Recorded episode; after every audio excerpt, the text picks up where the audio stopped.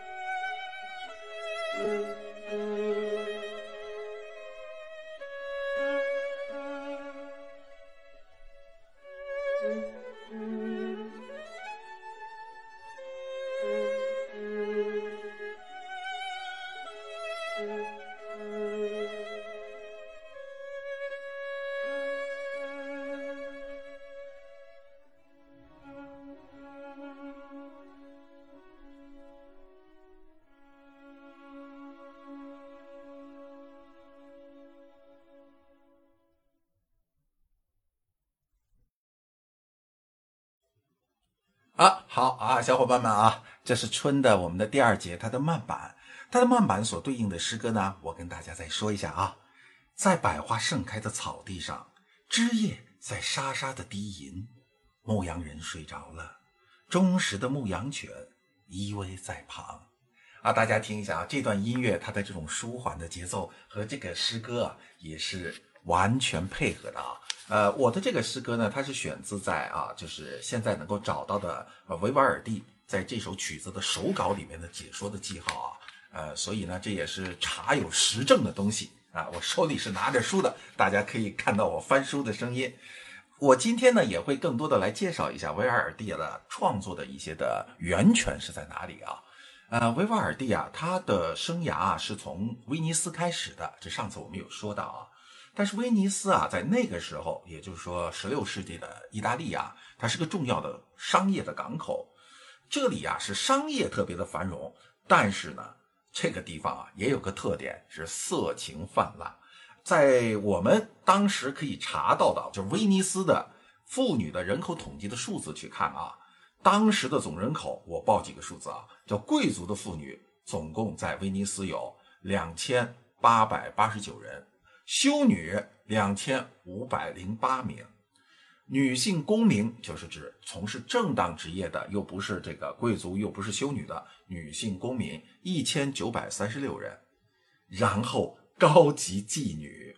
一万一千六百五十四人啊，这个就说明了一个特别有意思的事情，就整个在威尼斯的所有的妇女的人群中，一半以上都是从事这个色情的职业，哈，这也是这个地方的一个特点。由于这样的一个情况的话。当地呢，就是宗教的集团啊和社会机构啊，为了使这些这些，因为他们有很多就是私生子之类的情况，就是为了使这些遗弃的婴儿啊，还有孤儿啊，能够有一些一技之长啊，所以当时呢就办了一些具有收容性的啊，也包含一些技艺训练的一些机构，叫，皮耶塔学校啊，也就是这样的一个机构之一啊。维瓦尔第啊，他是一七零三年啊。就来到了这个学校，然后担任小提琴教师，然后到了一七一六年的时候呢，又成为这个学校的乐团的总监，一直到他一七一七年离开威尼斯啊，他总共在皮耶塔呢服务了十四年，而且从一七一二三年开始，为了皮耶塔的对外演出以及呀这个学校的募集资金的需要啊。他还每个月都创作两首以上的协奏曲，供给这个学校的乐团表演。即使他没有在威尼斯啊，这个手稿啊，他也都用邮寄的方式送回到皮耶塔学校。所以啊，就是他这一生，维瓦尔第这一生所写过的将近四百六十首吧，四百五十五首的协奏曲，一大半以上都是在皮耶塔首演的啊。所以这是他的一个音乐的一个起源地，呃，那么维瓦尔第呢，他的《四季》这首音乐的故乡啊，是另外一个地方啊，是叫曼图亚，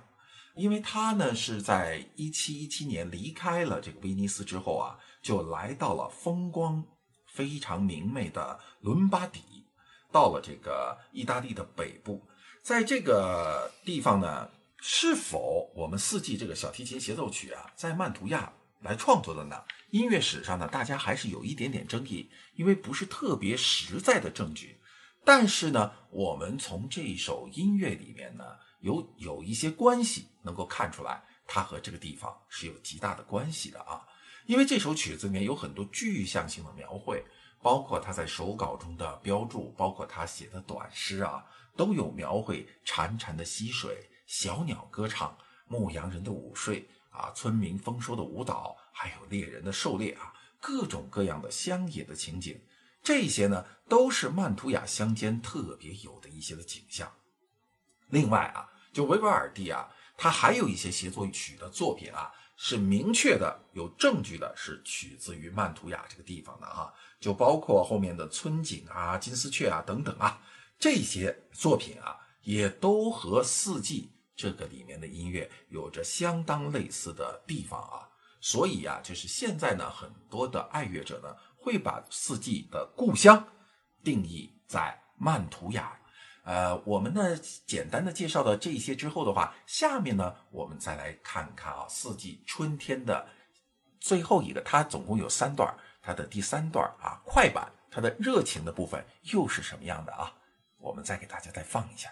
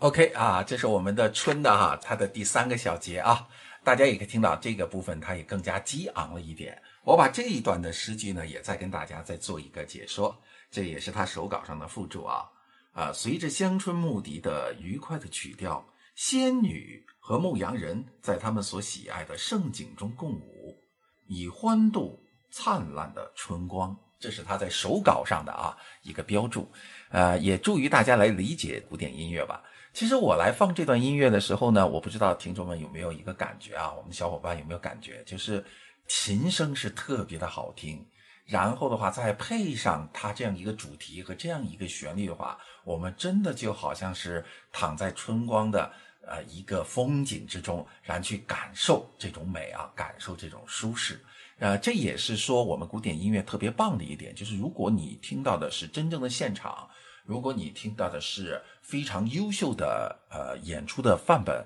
同时乐器本身又是非常的出色，那你所获得的这种的享受就是非常非常棒的。呃，在这里呢，我再介绍一下这场音乐会啊，因为这场音乐会呢，它是纪念斯特拉迪瓦里而举行的。这个斯特拉迪瓦里呢，他本身是小提琴的制作大师。那么大家如果对古典音乐还不太了解的呢，我这里就做个简单的介绍。以它命名的琴，现在呢在我们全球范围之内都是非常非常昂贵的名琴啊。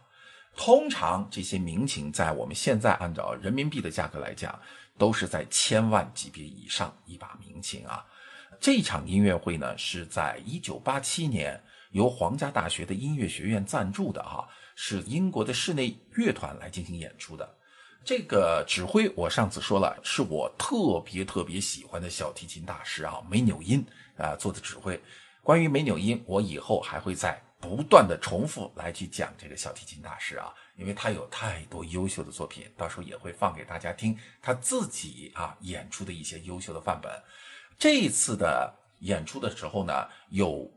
好多把斯特拉迪瓦里的名琴。他的收藏者啊是叫 Peter 佩特福，是一个伦敦的啊一个一个收藏家。他这场现场呢用了十三把斯特拉迪瓦里的琴，十三把琴呐，现在你像梅纽因的琴，现在他自己的那把琴，现在是给了我们另外一个小提琴家，以色列的小提琴家叫啊普尔曼啊，叫普尔曼啊。他的他的琴后来是送给了普尔曼，这把琴应该现在是在三千万以上的市价吧，而且是有价无市，普尔曼肯定不会卖啊。这是他现在这把琴，那么其他的每一把琴都是非常非常的棒啊。这场音乐会当然没有用梅纽因那把琴，但是用的是整个收收藏的啊，Peter p e t f 啊，还有其他的收藏家的琴十三把，所以整个演出的光这些琴的价值就已经过亿了，可以说是非常非常这个昂贵的一场音乐会啊。这张唱片也是我整个音乐发烧友，尤其是古典音乐发烧友特别特别喜爱的一张唱片。我简单的介绍一下，唱片出版公司是叫 Star Records 啊，一九八八年出品的。但是很遗憾的是，这张唱片的发行量极少，现在是买不到的。哈哈哈所以呢，啊，大家想来听呢，还是要到小哥这里来来听啊。我这里有好多好多这样的优秀的音乐给到大家。嗯，那今天的话。我的直播的节目的主要内容呢，就先给大家讲到这里吧。然后呢，也谢谢大家能够一直来关注小哥闲聊古典乐啊，也希望大家能够提一些意见。如果觉得说我的直播的频率还可以再提升呢，可以在我的后面留言，在我的专辑后面留言催催更。我呢，因为个人的时间的问题，有的时候。嗯，要有其他事情安排，所以我我计划是每周有一次，但也许是一周两次，也许是有一个星期它就没有，这个也请大家来谅解我。但我一个月争取做满四到五次吧，因为古典音乐的内容实在是太多了。你看看，就这一个维瓦尔第，就他的这个四季，我如果把春夏秋冬全都讲完的话，大概就需要八次直播。也就需要八个这样的啊播客的小小录音才能够完成。那么像他这样优秀的作品，在我们古典音乐的历史长河里面，简直是太多太多了啊！所以呢，也希望说是我后面也能够更多的把这些好的音乐带给到大家，更希望是大家能够喜欢我这种方式来为大家来介绍音乐。OK，我为我们的小伙伴再鼓鼓掌。啊，也欢迎大家以后都过来来支持我啊！加油加油啦，伙伴们，一起来玩古典乐。OK，拜拜。